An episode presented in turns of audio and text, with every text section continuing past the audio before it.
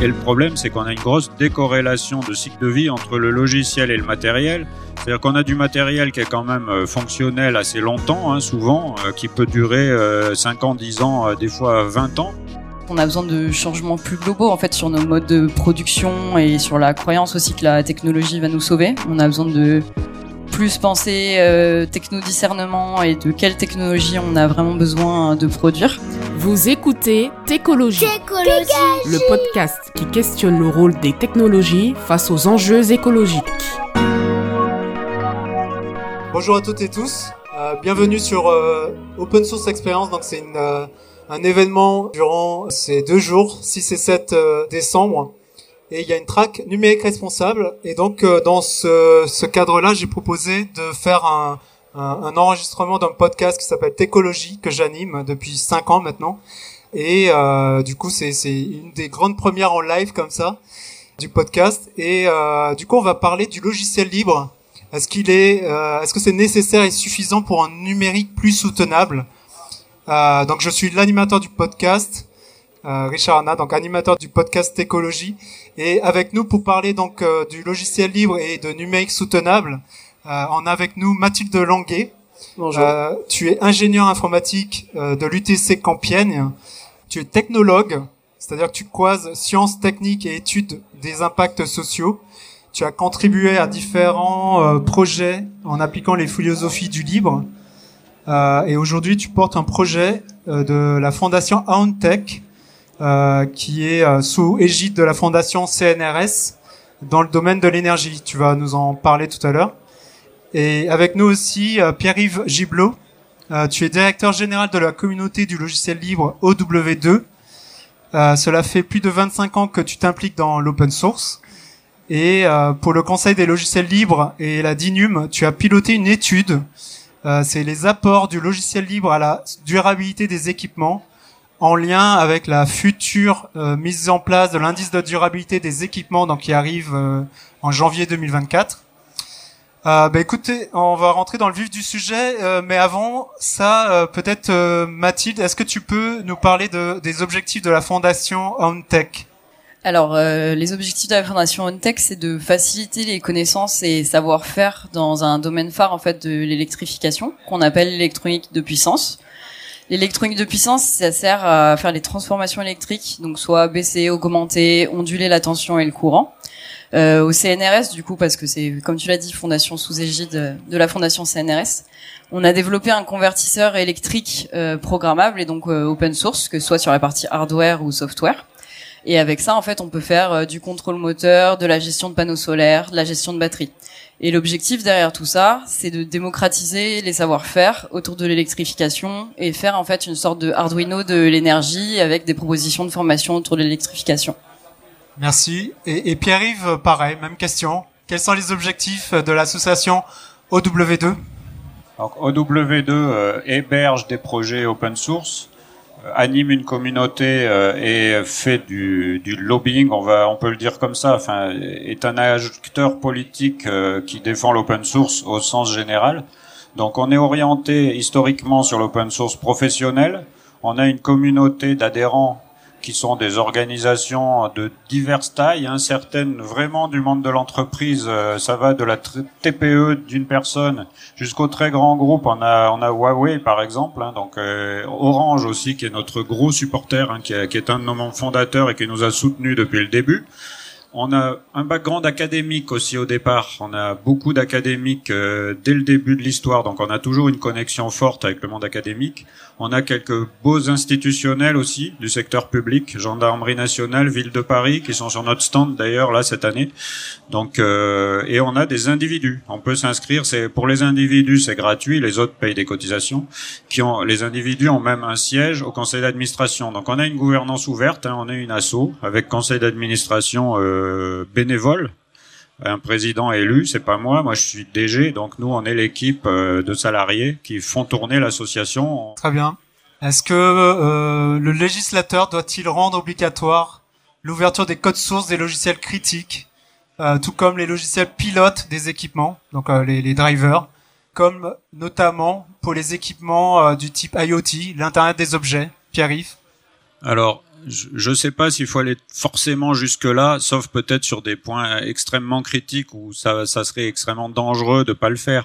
Euh, mais par contre, euh, ce qui est essentiel, c'est qu'il existe des alternatives libres ou la possibilité d'en mettre en œuvre, c'est-à-dire que les API soient ouvertes, que les spécifications soient ouvertes et libres, c'est-à-dire qu'on puisse développer des alternatives, qu'elles soient libres ou pas, hein, mais bon, euh, dans ces cas-là, il y a très vite des alternatives libres qui se développent, qui permettent de garantir une durabilité et une continuité de service et qu'on n'ait pas des équipements, du matériel qui se retrouvent obsolètes du fait qu'il n'y a plus de logiciels qui permettent de les exploiter.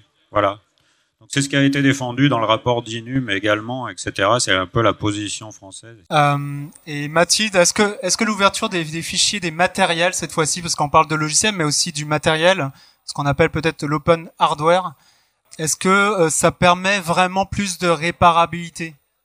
Alors en fait, je dirais que c'est surtout la non-ouverture des fichiers hardware qui empêche de facto de réparer ou de modifier en fait nos outils technologiques quand on a un objet et qu'on n'a pas euh, les outils pour comprendre son fonctionnement, on est obligé de faire du rétro-engineering pour espérer le réparer, ce qui est beaucoup plus complexe.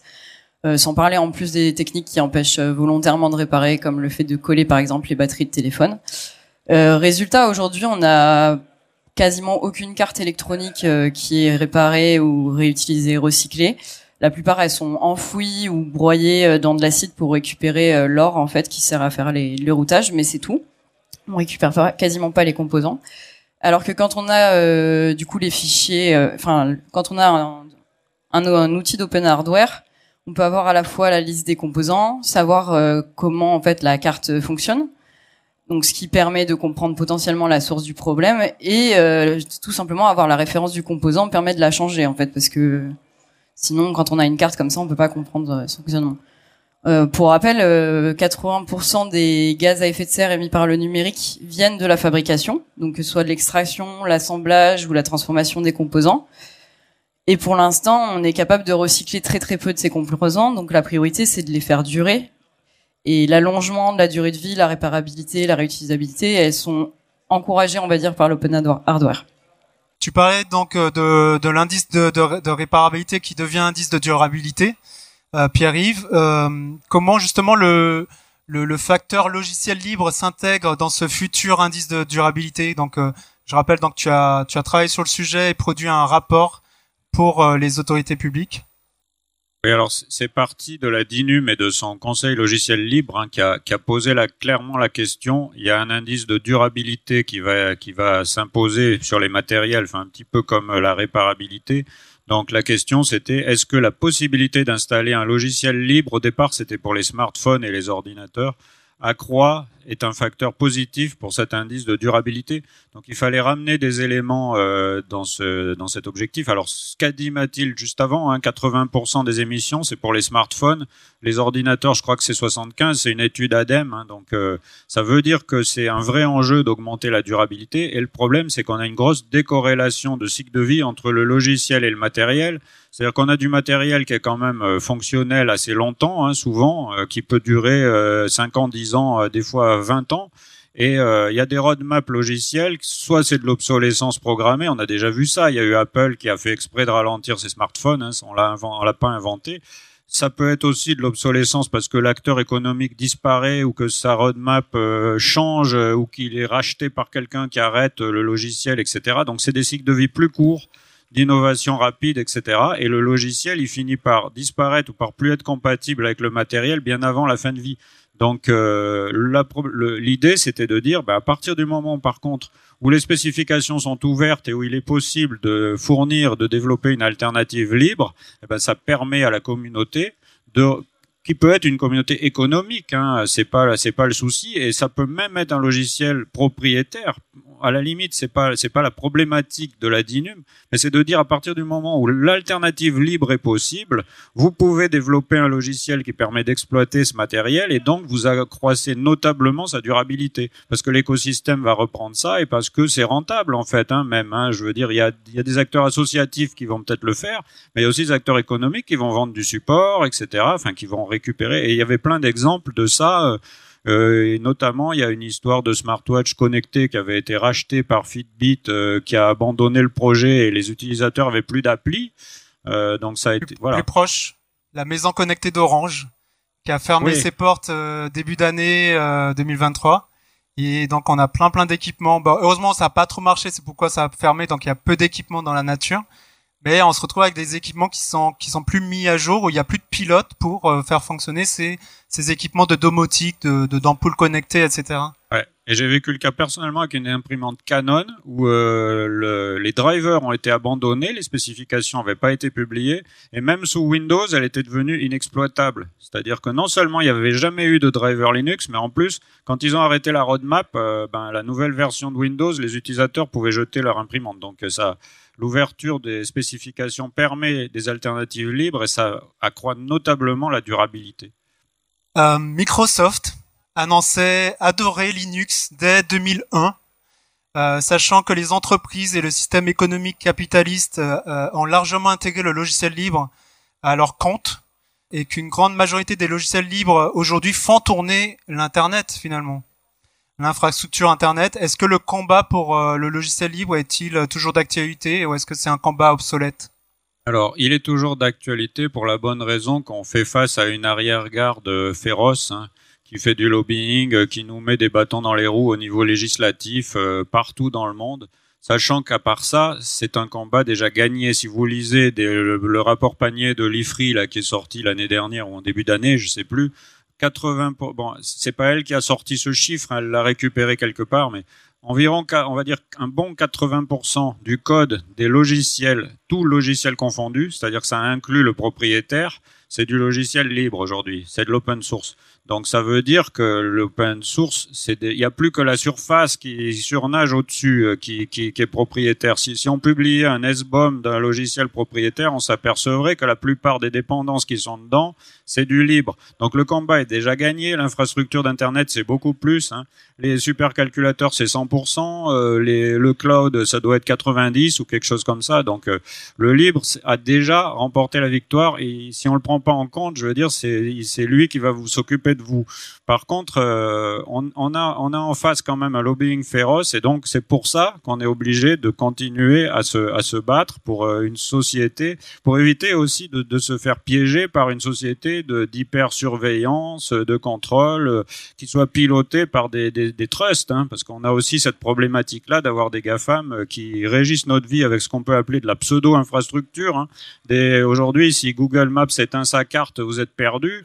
Donc, euh, ça a beau être un commun numérique au sens strict, hein, au sens économique, c'est quand même une pseudo-infrastructure pilotée par une boîte privée. C'est dangereux au niveau sociétal. Donc il y a aussi ça à prendre en compte, le fait d'avoir euh, des communs et des services qui s'appuient sur euh, des euh, biens publics, c'est-à-dire sur de l'open source. Et Mathilde, quelles sont les possibilités de réutilisation et de modification des matériels permise par l'ouverture des codes sources et des et des euh, et donc des matériels donc à la fois le logiciel et matériel. Est-ce que tu as des exemples concrets?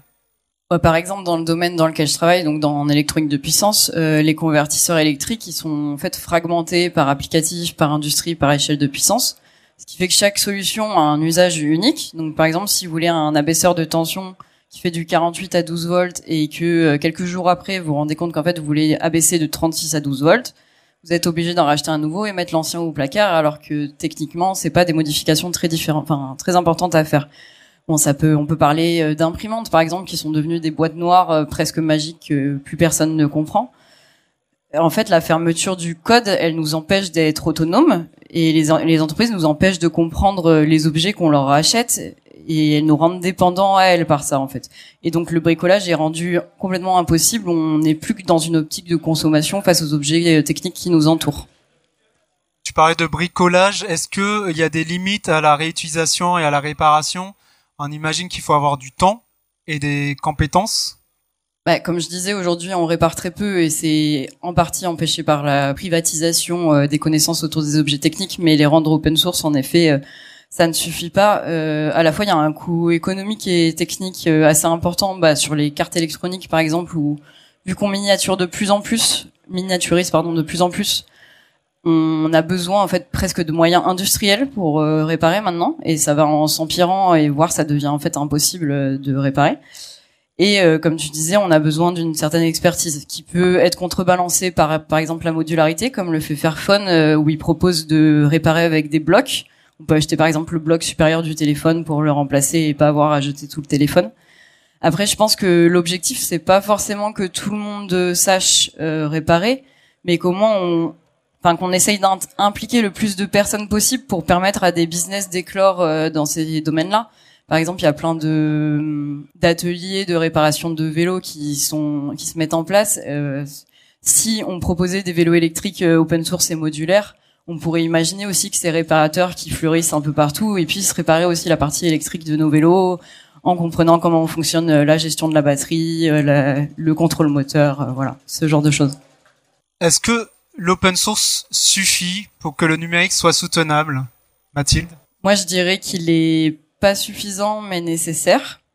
Pas suffisant parce qu'on a besoin de changements plus globaux en fait sur nos modes de production et sur la croyance aussi que la technologie va nous sauver. On a besoin de plus penser euh, techno-discernement et de quelle technologie on a vraiment besoin de produire. Mais par contre, je pense qu'il est nécessaire parce qu'en fait, la privatisation des connaissances, comme je disais, elle nous empêche, enfin, elle nous fait rentrer dans un mode de consommation par rapport à nos objets. Ce qui fait que pour moi, on devrait appliquer le modèle open source bien au-delà euh, du logiciel et même des cartes électroniques. Euh, proposer des objets euh, du quotidien qui soient open source et modulaires. par exemple, il y a une association qui fait des vélos qui s'appelle Veolio.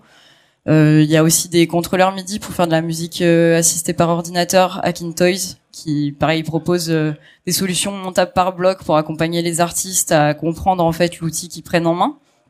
Et on pourrait même encore penser plus loin avec euh, des machines euh, open source pour faire de l'usinage euh, open source et modulable pour faire de l'usinage décentralisé, comme le propose le projet Precious Plastic. Je sais pas si vous connaissez, mais c'est un super projet où en gros l'idée c'est d'avoir des des machines où on va mettre les plastiques usagés dedans pour en faire sortir des filaments de plastique qu'on peut utiliser avec des imprimantes 3D et donc les machines, elles, sont open source. Donc soit on peut les acheter euh, telles quelles euh, sur Internet, ou les monter soi-même. Et ensuite, on a toute la notice, la compréhension en fait de l'utilisation derrière.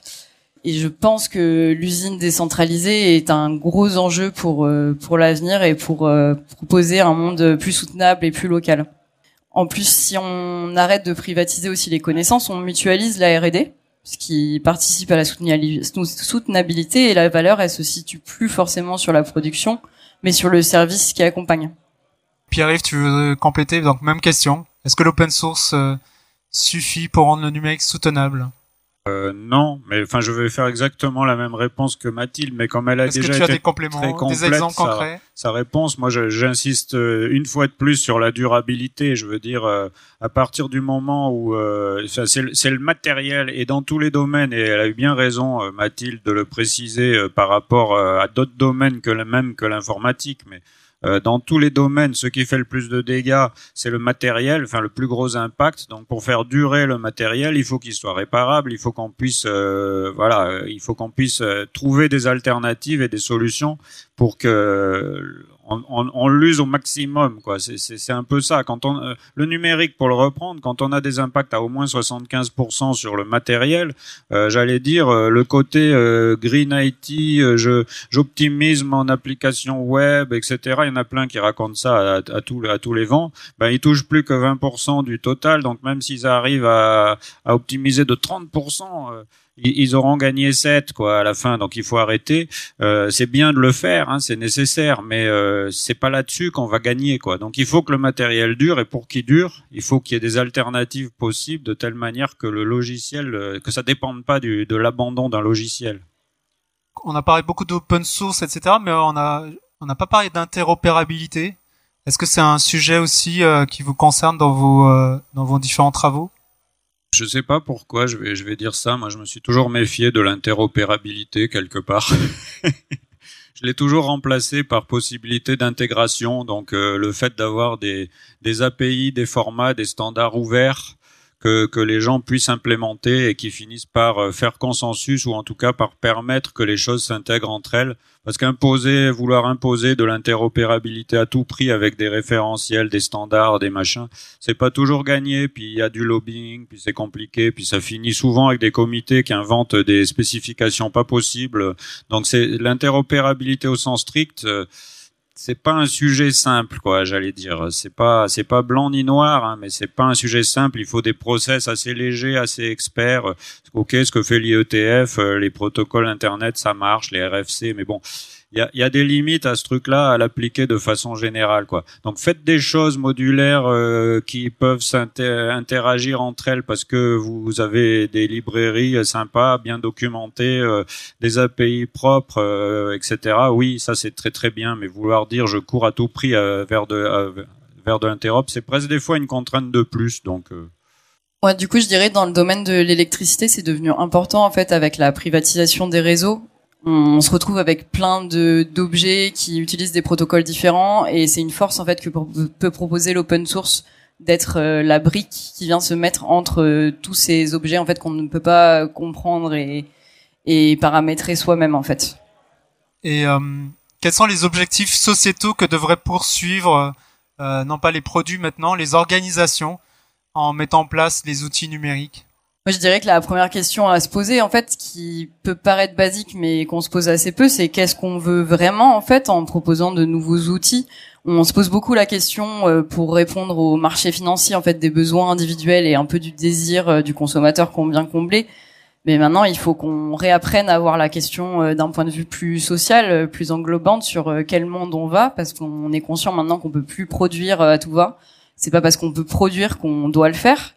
Et c'est, j'ai l'impression qu'il y a que dans la technologie qu'on se dit que parce qu'on peut, on doit le faire. Euh, c'est Aurélien Barraud qui parlait euh, il y a pas longtemps du pharmacone et donc du fait que pour chaque chose dans la vie, il y a un dosage. Euh, on le sait très bien pour la nourriture, pour le sommeil. Et, mais par contre, la technologie, on juste on, on court à fond quoi.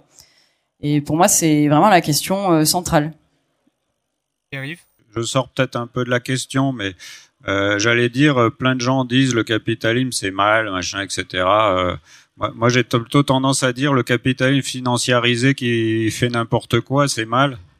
Hein, c'était de bord, je crois qu'il avait dit que c'était le spectacle et l'économie qui se développe pour elle-même ou un truc comme ça. Voilà, ce qui est pas bon, c'est l'économie qui se développe pour elle-même. Euh, moi, quand on me dit euh, le capitaliste c'est mal, j'ai attendez. Le capitaliste, c'est un type, il utilise des facteurs de production, donc il utilise euh, de, en gros, du travail et du capital, quoi. Euh, mon agriculteur bio pour produire des biens et services. Mon agriculteur bio, il utilise de la terre, des machines et des salariés pour produire des légumes. C'est un capitaliste. voilà, donc euh, c'est le problème, c'est pas ça. Ça c'est très bien.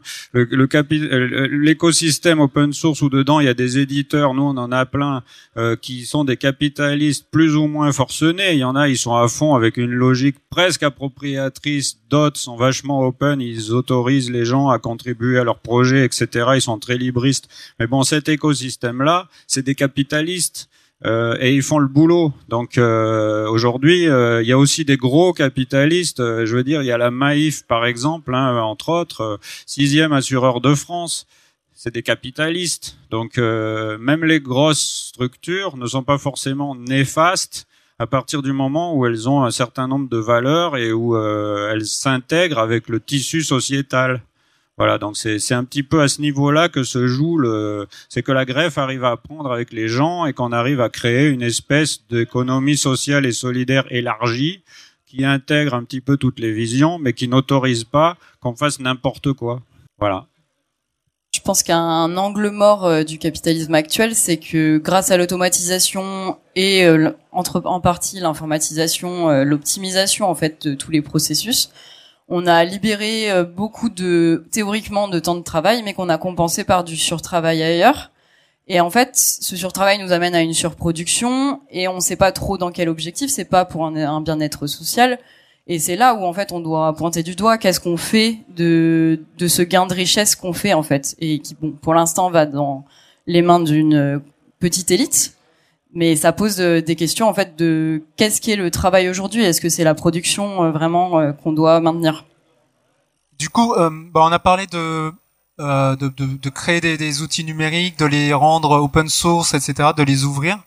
Mais pour aller vers plus de sobriété, est-ce qu'il ne faudrait pas réduire la numérisation, euh, dénumériser, décommissionner des équipements, des services, démanteler des infrastructures inutiles, ou comme le diraient les soulèvements de la Terre, désarmer les infrastructures destructrices euh, du vivant Mathilde?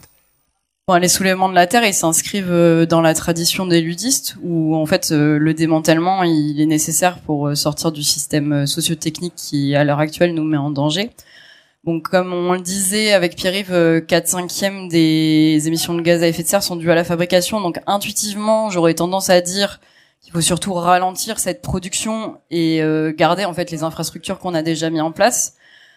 En même temps, euh, quand je vois du coup dans mon domaine électronique de puissance tout le temps des industriels et des politiques parler de l'avion électrique qui est l'avion décarboné, euh, j'avoue que ça m'inquiète un peu et que ça me donne, enfin, ça donne, je trouve, raison en fait au soulèvement de la terre, ne serait-ce que pour avoir une force qui contrebalance euh, le gain économique euh, fait par ces nouvelles, enfin, ces infrastructures en fait. De manière générale, je dirais qu'il faut questionner en fait l'accaparement des entreprises de ressources qui sont communes. par exemple, cet été, je voyais Facebook qui avait installé un data center dans une zone désertique de l'Espagne et qui du coup pompe l'eau qui en fait est vital pour euh, les personnes et l'écosystème euh, qui est présent. Et donc, je pense que, enfin, moi, j'aurais tendance à dire que le point le plus important, ça serait de légiférer sur euh, les ressources que peuvent pomper les entreprises, que ce soit l'eau ou les minerais. Et pour le démantèlement, je botte en touche. arrive Ouais, alors bon, euh, moi j'irai pas jusqu'à dire qu'il faut tout casser. Je suis pas un ludite. Ceci étant dit, euh, j'ai quand même fait partie de ceux qui euh, ont saisi le Conseil d'État contre la dissolution des soulèvements. Je l'avais rendu public, donc je considère que la désobéissance civile c'est un garde-fou nécessaire, qui est d'ailleurs inscrit dans les droits de l'homme et qui est mal traduit au niveau des décisions juridiques. On a tendance à durcir le ton contre les militants écologistes, etc. Bon dis pas qu'il faut tout casser, mais je dis quand même que voilà, la désobéissance civile, ça, ça, fait partie aussi de nos gènes et on en a besoin pour arriver à limiter un, un, certain nombre de choses. D'ailleurs, quand tu parlais d'avions verts, euh, je ne sais pas si vous vous souvenez, mais il y avait une magnifique action de Greenpeace qui avait dit euh, ah vous voulez des avions verts, ben on va les faire. Donc il y a, y a, quelques militants qui s'étaient introduits sur un aéroport international et qui avaient commencé à peindre un avion en vert voilà, ils ont fini en tôle, hein, évidemment. Bon, pas très longtemps, mais quand ils ont quand même passé un mauvais quart d'heure, mais c'était une, voilà, c'était, c'était un beau clin d'œil à, à l'avion vert. Ça n'existe pas, hein, ça, on est d'accord.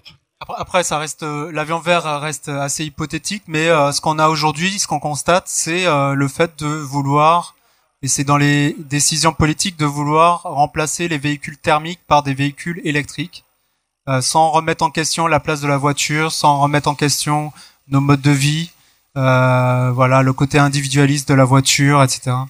Euh, j'ai participé récemment à un salon organisé par l'ADEME euh, sur les véhicules intermédiaires où du coup justement l'objectif c'est de promouvoir euh, et, du coup ils donnent des subventions et ils font des ateliers pour travailler sur des véhicules entre la voiture et le vélo. Euh, donc ça c'est une chouette initiative mais en effet à côté de ça il y a j'ai envie de dire le lobby de la voiture c'est peut-être un abus de langage mais qui est très fort et qui ne veut pas en effet euh, remettre en place euh, ben, tout simplement déjà l'espace qu'on prend en tant qu'individu. Hein, la voiture, elle a grossi de plus en plus euh, ces dernières décennies. Ça, c'est même en dehors de l'environnement, c'est questionnable sur la, la, place qu'on veut prendre sur la chaussée et comment on se partage l'espace commun. Et après, évidemment, écologiquement parlant, faire un, faire une Tesla électrique, ça fait que délocaliser en fait la pollution dans d'autres pays que le nôtre. En, vrai, je, vous invite à un parallèle aussi entre la voiture électrique qui grossit et euh, nos téléphones en fait. on avait des, des, smartphones qui étaient tout petits. Aujourd'hui, on a des grands écrans, on a des écrans qui se plient, on a des écrans qui se plient avec un écran de l'autre côté. Enfin, c'est une gabégie et c'est une croissance de la taille des écrans et une réduction de, du temps de vie de ces équipements. Et finalement, on, pointe la voiture, mais il y a aussi tous nos équipements électriques, électroniques, euh, numériques qui, qui, suivent aussi cette trajectoire euh, complètement folle. ouais, on peut quand même être un peu sobre. Enfin, je veux dire, euh, on n'a pas besoin. Moi, enfin, j'ai un vieux smartphone. Moi, je récupère les smartphones de mes enfants quand euh, ils trouvent qu'ils sont plus assez performants. Donc, euh, ils ont encore plusieurs années de vie derrière eux et ils fonctionnent très bien. Hein. Donc, je pense qu'on peut, on peut très bien continuer à avoir un mode de vie moderne. C'est pareil pour la voiture, hein, en étant relativement sobre quant à l'usage qu'on en fait ça marche un smartphone. Euh, je veux dire, mon, vieux Samsung qui doit avoir bientôt 10 ans, il marche toujours. Si, même si j'ai besoin de m'orienter avec, euh, les applis elles tournent. Euh, enfin, je veux dire, il n'y a pas de problème. Et c'est pareil, votre voiture. bon, est-ce que vous avez déjà besoin d'une voiture individuelle ou est-ce que, ou est-ce que une voiture partagée hein, Il commence à y avoir des bons services autopartage, ça suffit pas. On peut se poser ce genre de questions. Mais même votre voiture individuelle, combien de fois vous faites un déplacement de moins de 10 km avec? Je veux dire, vous montez sur un vélo.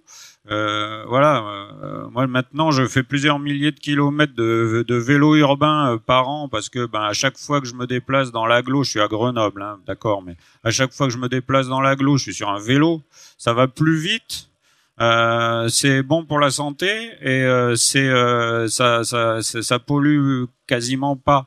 Donc et c'est plus agréable en plus, on n'est pas dans les bouchons. Donc déjà si les gens se mettent à faire rien que ça ça, pourtant, c'est pas grand-chose. Hein. Un peu de vélo. Il y aura pas toutes ces bagnoles qu'on voit dehors là par la fenêtre. La plupart, ils sont tout seuls dans leur voiture. Ils sont en train de faire 5 kilomètres, quoi. Ça, n'a, ça, c'est facile de changer ça. C'est, c'est une prise euh, de conscience collective, mais ça, on peut y arriver. Et décisions politiques? Oui, ça joue. Alors chez bon chez nous, on est favorisé à Grenoble. Il y a vraiment une grosse euh, volonté politique locale de différents acteurs, pas forcément d'ailleurs seulement ceux qu'on attend. Hein. Il y a les écolos, certes, qui dirigent la ville, mais il y a aussi euh, le conseil euh, départemental, la région, etc., qui sont pas tous à gauche. Hein mais ils sont, euh, ouais, il y a un gros développement des infrastructures cyclables, hein, clairement. Donc, euh, on est favorisé là-dessus, mais ça marche. Quand on fait ça, ben, il y a presque des bouchons de vélo quand c'est l'heure du vélo taf, quand c'est l'heure de pointe. Hein, sur les sur les lignes chrono, chez nous, ça s'appelle comme ça. C'est les autoroutes à vélo. Il y a, il y, y en a du vélo, quoi. Ça, ça marche. Euh, sur le sujet du smartphone, euh, je voudrais juste euh, faire de la publicité pour un projet du libre qui permet de combattre justement ces problèmes d'obsolescence logicielle qui s'appelle iOS, donc EOS, et qui est vraiment ressemble à un Android et qui fonctionne très bien et qui évite en fait la surcharge d'utilisation des processeurs. Donc si vous vous retrouvez avec un téléphone qui rame beaucoup trop, vous pouvez tenter cette alternative. Juste un mot pour rebondir là-dessus. Hein. Euh, et pour rebondir aussi sur la suite, parce que nous, c'est pas pour prêcher pour ma paroisse, je vais te dire pourquoi. Euh, on a une très grosse annonce à faire. Euh, ça sera demain matin dans la salle Passy qui note à 9h50. C'est le fonds NGI Zero Commons, donc euh, c'est de l'argent européen euh, qui est investi sur l'open source, hein, Next Generation Internet, euh, sur l'open source, sur les communs numériques basés sur des biens publics c'est piloté par la fondation NLNet aux Pays-Bas, qui est très euh, regardante sur les libertés civiles, euh, sur l'internet citoyen, la neutralité du réseau, etc. Il y a quand même 21 millions 6 qui vont être distribués à la communauté, donc ça doit être la plus grosse annonce de tous les temps dans ce secteur-là. Donc euh, voilà, c'est c'est important pour pour l'écosystème au, au, sens large.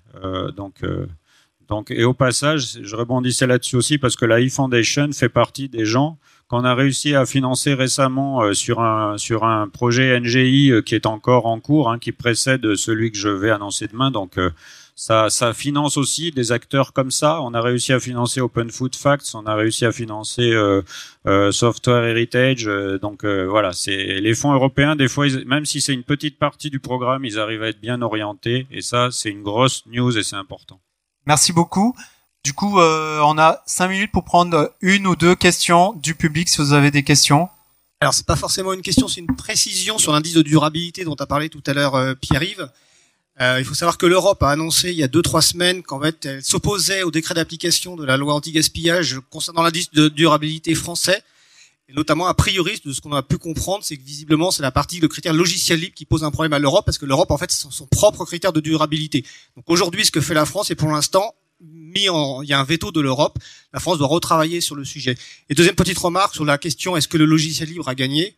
Euh, Je suis pas convaincu que le logiciel libre, euh, enfin en tout cas que les personnes utilisatrices soient gagnantes quand des systèmes qui en fait enferment les personnes utilisatrices euh, les guides vers des contenus par rapport à des algorithmes, même si c'est basé à 80% sur du logiciel libre. En fait, techniquement, le logiciel libre a peut-être gagné ou l'open source, mais les personnes utilisatrices, leur liberté n'ont pas du tout y gagné. Donc il y a encore ce combat-là à mener, parce que construire effectivement des solutions qui enferment les personnes utilisatrices en se basant sur des logiciels libres, on n'y gagne pas en fait effectivement, tu fais très bien de rappeler cette histoire de durabilité retoquée par l'Europe parce que j'ai oublié de le mentionner quand on m'a posé la question du, fait qu'il pouvait y avoir euh, des résistances encore, etc.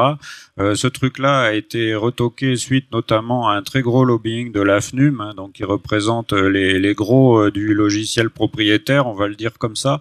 Donc effectivement, on a en face de nous même si l'open source a gagné au sens de, de, sa pénétration dans le stack logiciel, on a en face de nous des lobbyistes qui sont bons. Hein. Moi, je les félicite pour cette pour cette action. Ils ont gagné cette fois-ci.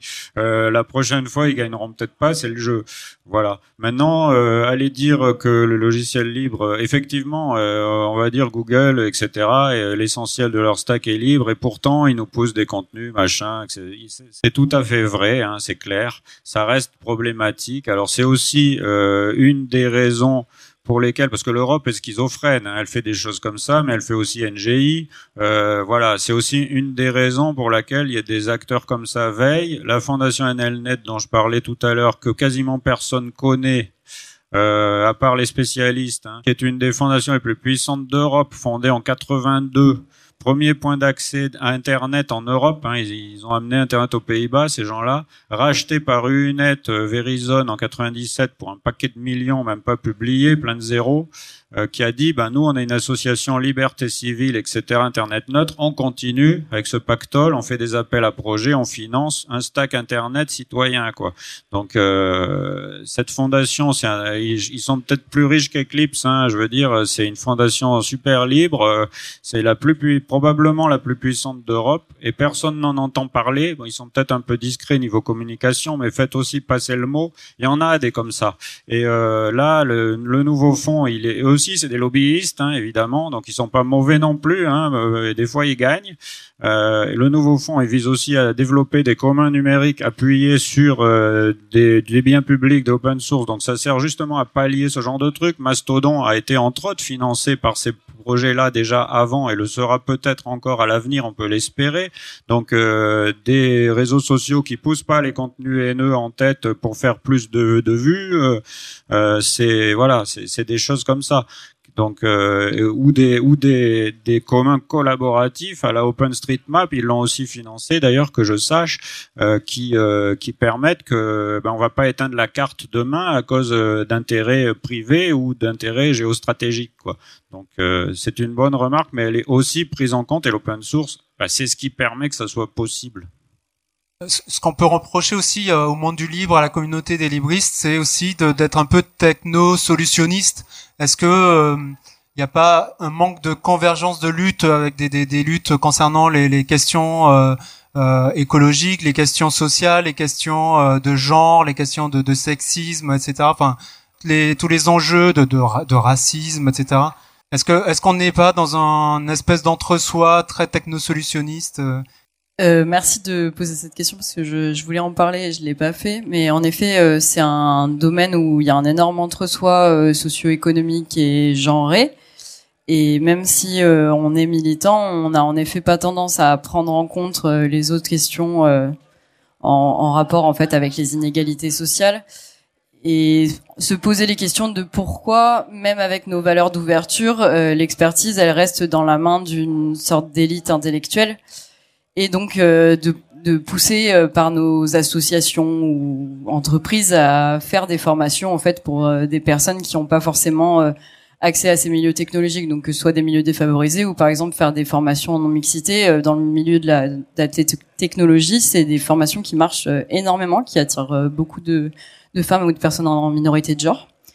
Donc voilà, moi je pense que c'est un gros sujet sur lequel travailler dans notre milieu pour euh, s'ouvrir en fait euh, à l'altérité et pas justement rester dans notre technosolutionnisme. Je vous propose que ce soit le mot de la fin. Merci beaucoup. Si tu aimes l'écologie, parle-en autour de toi, mets des étoiles et un petit commentaire sur ta plateforme de podcast préférée. Merci